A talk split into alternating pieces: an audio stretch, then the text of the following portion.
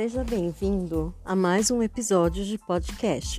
Sou a professora tutora Elaine Doratiotto e hoje vou falar com você sobre objeto de estudo.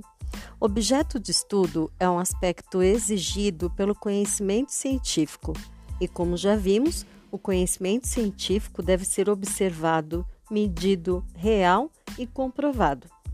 No caso da psicologia, não é diferente.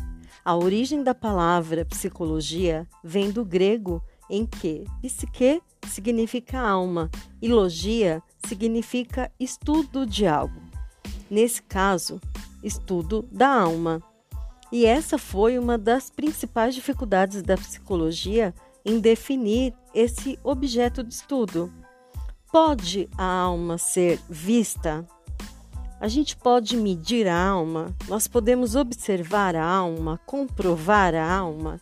Não. Mas o comportamento, sim. Dessa forma, o objeto de estudo da psicologia foi definido como estudo do comportamento humano. E desse estudo existem diferentes abordagens que procuram explicar o comportamento do ser humano. Mas isso são cenas dos próximos capítulos. Bons estudos! E até o próximo podcast.